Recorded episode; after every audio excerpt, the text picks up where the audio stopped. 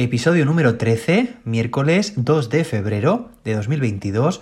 Hoy se celebra el Día Mundial de los Humedales. Ya sabéis que son pues esos lugares, esas extensiones de tierra que tienen la particularidad de estar inundadas de forma permanente. Aquí encontramos tanto pantanos, marismas, arrecifes de coral, manglares, lagos, ríos y, bueno, pues son ecosistemas que, en los que puede haber tanto agua dulce como agua salada o bien mixtos también, que estén pues ambos tipos de agua.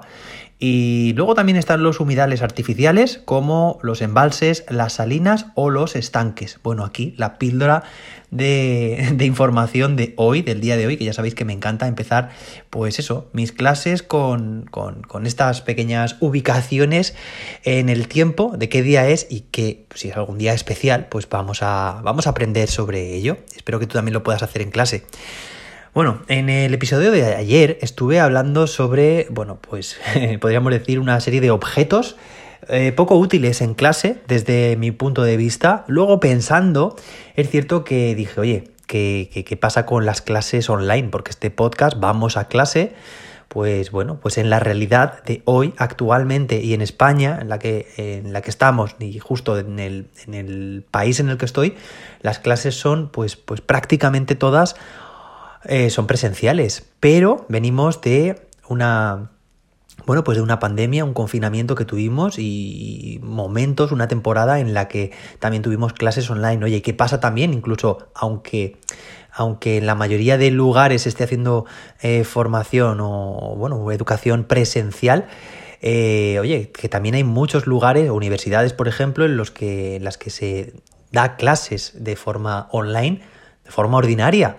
Entonces, bueno, pues en ese caso, por supuesto, la silla del docente es mucho más importante, ¿vale? Yo en todo momento eh, grabé ese episodio pensando en la idea de una silla del profesor en clase, en una clase presencial, con alumnos y alumnas que están trabajando en el aula y que, oye, y que por tanto, pues el rol del docente es estar pues eso, como ya dije ayer, ¿vale? Mm, yendo de un grupo a otro, supervisando, activando también a los grupos, eh, lanzando pues cuestiones, preguntas que puedan impulsar también su aprendizaje y desde, desde luego que en este tipo de enfoque huelga a la silla del docente, ¿vale? O sea, es completamente prescindible. Ahora, como estábamos diciendo, en las clases online, pues bueno, ya es otro, es otro tema, ¿vale? Si estamos pues delante de un ordenador es mucho más cómodo estar en una silla, aunque es cierto que, bueno, pues para todo lo que tenga que ver con el hecho de hablar, de, transmitir tu voz, eh, se produce de forma mucho más eficiente cuando lo hacemos de pie que sentado. Así que, bueno, y aparte también que nos podemos mover por el espacio. evidentemente, y bueno, pues podríamos decir que más del 99% de los casos que hacemos reuniones, formaciones online, estamos sentados. Pero yo aquí abro el abanico para que empecemos también a estar de pie eh, y moviéndonos en el espacio, ¿vale? Ya os contaré si queréis un día, venga, me lo apunto como episodio, que probé recientemente las gafas, las Oculus Quest 2, que son unas gafas de realidad virtual. Y bueno, pues para mí ha supuesto un antes y un después en la concepción de, eh, bueno, pues de, de, lo que es la tecnología actual, las posibilidades y también lo he relacionado con el mundo de la educación. Me lo apunto para un episodio, pero lo relaciono con que también podemos ofrecer clases eh, online y, dirigirlas, y, incluso aunque sean, eh, por supuesto, como estamos diciendo, online, y hacerla desde, desde una posición erguida, eh, de pie y moviéndonos por el espacio, ¿vale? Evidentemente tendríamos que modificar todo. Venga, me lo apunto para otro, otro episodio, pero ya tengo ahí dos en la recámara, perfecto, más toda la lista que voy apuntando. Y hoy en este episodio, bueno, empezamos ya los cuatro minutos este episodio después de haber empezado. Y bueno, pues quería orientarlo sobre todo a un tema que desde que empezó el año, desde que empezó este mismo año 2022, mm, bueno, pues cuando estamos haciendo nuestros propósitos, ¿no? Personales y profesionales, eh, pensé en uno que llevo tiempo queriendo hacer y nunca había podido hacerlo. Y bueno, pues desde hace ya tiempo, os comento, eh, pues he estado escuchando muchas veces en clase a mi alumnado, quinto y sexto de primaria, también cursos inferiores, por supuesto, que juegan habitualmente a, juegos online, ¿no? Que se lo pasan muy bien y bueno, siempre siendo muy crítico y sabiendo que había, habría algunos juegos mucho más adecuados que otros para, para jugar, me decidí durante, entre mis propósitos de este año 2022, pues, pues probar a jugar. Primero, por mí, ¿vale? Para disfrutar.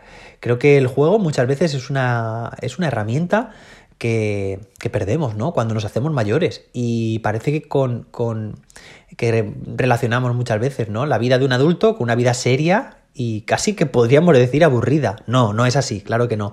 Pero remitimos al juego a estas edades tempranas, ¿no? Cuando son niños y cuando son adolescentes. Oye, pues no, yo quiero disfrutar y me gustaría que vosotros y vosotras también lo hicierais.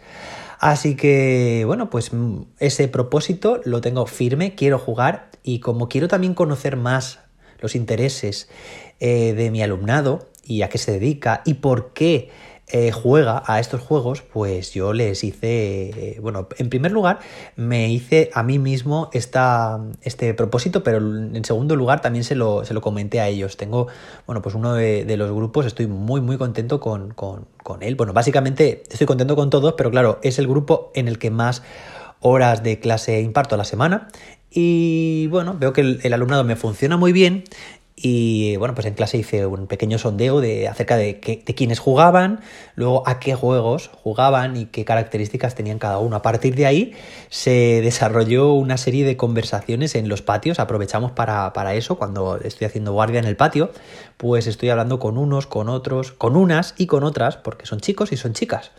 Y bueno, pues en primer lugar me decidí por Fortnite. Digo, venga, voy a, voy a ello, voy a, a empezar duro y sabiendo un poco pues la digamos los prejuicios que yo tenía acerca de este juego que básicamente pues es un juego con mucha violencia porque al final se trata de ir cargándote a, a, la gente a conforme puedas, no iba a decir a disparo, pues con la herramienta, con el arma que tengas. He estado probando el juego, o sea, me lo descargué, eh, lo instalé en el ordenador y he estado probando varias veces, ¿vale? He subido unos cuantos niveles, pero siempre intentando tener ahí un, bueno, pues una idea y crítica sobre, sobre, oye, ¿esto realmente me está aportando? ¿Puede aportar a mi alumnado? Total que, eh, bueno, pues no, no he tenido una experiencia muy adecuada por lo que estaba diciendo, porque al final si buscamos busco también, ¿no? El, digamos, eh, buscar ahí una. que es una herramienta educativa dentro de. salvando distancias, ¿no? Y he descartado Fortnite, he estado a punto de, bueno, de, quedar para jugar con varios eh, alumnos en, un fin de semana, ¿vale? Durante, durante un tiempo, acotado en el, eh, quiero decir, una duración determinada, para que no se alargara demasiado, pero al mismo tiempo eh, como, como, he descartado a Fortnite, pues voy a, voy a probar con Minecraft, ¿vale? Eh, Minecraft es un juego que se presta, parece ser muchísimo más a aprender con él, ¿vale? Aprender. Es un juego de construcción, pero también es un juego con el que se puede programar. Le veo muchas posibilidades. Hay una comunidad educativa al respecto de Minecraft, Minecraft Edu. Y bueno, y sigo en los recreos hablando con alumnas, alumnos sobre, esta, sobre este juego. En este caso, ya no, digamos que he dejado de lado por completo Fortnite porque he visto lo que es, lo he probado y antes de jugar con ellos, pues he preferido, he preferido cambiar y, ver qué tal. Entonces, ahora mismo la situación es que me he descargado eh, Minecraft, bueno, mi hermano también, mi hermano eh, que además él es, programador, es diseñador, modelador de 3D y diseñador de videojuegos. Eh, vamos a estar los dos probándolo y vamos también a... Bueno, voy a darle una oportunidad porque creo que pinta muy bien. ¿Vale? De hecho, el público ya al que va dirigido ya no son tanto, sobre todo chicos, y que promueve tanto la violencia como estaba diciendo, sino que se generan y se promueven otro tipo de competencias y de valores al respecto hay más chicas también y se, y se difunde más incluso también entre edades más, más tempranas. Así que en estas estamos. Eh, ya os iré contando, ¿vale? Porque en realidad aquí en este episodio no puedo decir ninguna, ninguna conclusión. Eh, simplemente introduciros cómo está la situación y que os seguiré informando. Estoy, bueno, tengo muchísimas ganas de jugar. Eh, lamentablemente no tengo mucho tiempo para, para, hacerlo, pero, pero ya os iré contando. Espero que tengáis, oye, el episodio de hoy es el más largo de momento hasta ahora. Espero que tengáis un fantástico miércoles y nos escuchamos mañana. Que la innovación os acompañe.